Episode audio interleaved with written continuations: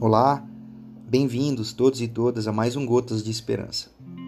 Estamos no Evangelho de João, o capítulo é o 15, os versículos de 22 a 25.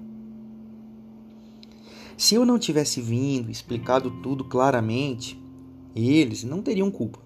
Mas, na situação atual, eles não têm desculpa. Odiar a mim e odiar o Pai é a mesma coisa. Se eu não tivesse feito tudo o que fiz entre eles, obras que ninguém jamais fez, eles não seriam culpados.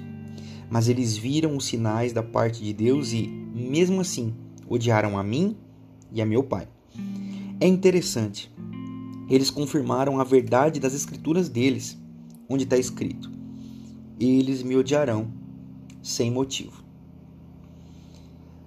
Por que alguns, quando diante do que é melhor, quando diante do evangelho, quando diante da boa notícia, optam pelo pior, optam pela religião, optam pelo peso, optam por si mesmos. Por que essas pessoas rejeitam a Deus e rejeitam os ensinos de Jesus Cristo?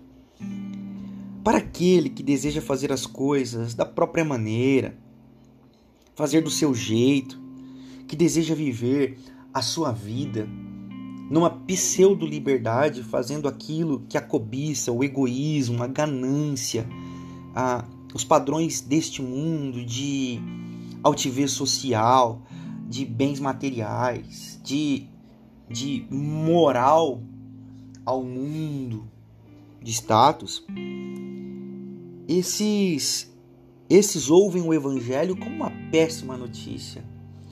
Esses ouvem as palavras de Jesus como um, um peso, como um, um, um, Ah, isso é pesado demais. É o que nós vemos também lá em João, no capítulo 6, onde, ao falar da partilha do pão, sobre o pão da vida, muitos dizem: Ah, esse discurso é duro demais. E é assim que funciona. E assim passam a odiar a mensagem do Evangelho, o Evangelho, pela essência que o Evangelho apresenta. Atualmente no Brasil nós vemos isso quando nós falamos do Evangelho, quando nós falamos do Evangelho, é boas novas aos pobres, aos oprimidos, aos que sofrem, aos pobres de espírito, inclusive. O que acontece? As pessoas odeiam esse discurso, as pessoas odeiam essas palavras, por quê? Porque, inclusive, no Brasil virou um discurso ideológico. Ah, não, isso é ideologia, isso é política. E na nossa realidade, que é não, isso é coisa de esquerda, isso é coisa de marxismo, isso é coisa de comunismo. E aí a gente vive correndo atrás do rabo nessa nessa, ignom, é, nessa ignomia social, nessa ignomia cultural, nessa ignomia do contexto histórico e acabamos que odiando o próprio evangelho que dizemos acreditar.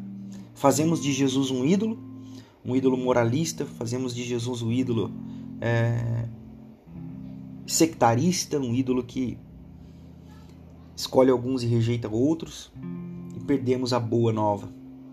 É por isso que os que pregam o evangelho serão odiados. É por isso que os que pregam o evangelho serão sempre taxados de alguma coisa.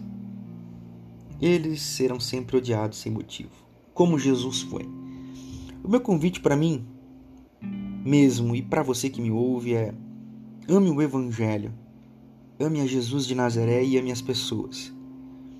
Ouça o que Jesus está dizendo. Nós estamos numa jornada aqui citando texto por texto, versículo por versículo, palavra por palavra de Jesus, tentando apresentar-lhes um caminho de humanidade, de dignidade e de amor que possa fazer diferença para você no dia de hoje. Amém.